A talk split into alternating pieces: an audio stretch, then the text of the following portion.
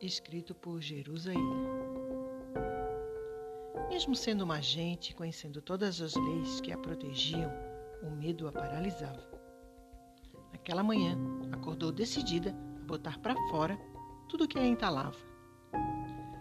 A dar um baixo em toda a humilhação que sofria e sentia, mesmo que para isso deixasse a sua casa. Precisava se organizar e voltar a viver, reencontrar o seu eu, há muito perdido. Sentia uma dor que dilacerava o seu coração, mas não podia desistir. Era necessário seguir em frente. Sentia uma força que impulsionava. Abriu os braços e pediu aos deuses do universo que a iluminassem em sua jornada. Sabia que não seria fácil.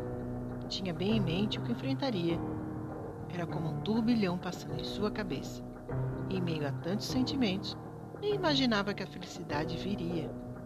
Sentia-se finalmente em paz e feliz. Nem poderia imaginar a surpresa que os deuses reservavam para ela. Agradeceu ao universo pelo momento de contemplação. Pouco se importou com quem poderia passar e vê-la daquele jeito na rua, de olhos fechados e braços abertos. Podia ir. O sol deu espaço para um chuvisco que vinha lhe saudar. Saudar o seu recomeço. Seu futuro agora estava consigo à frente. Era para lá que ela ia.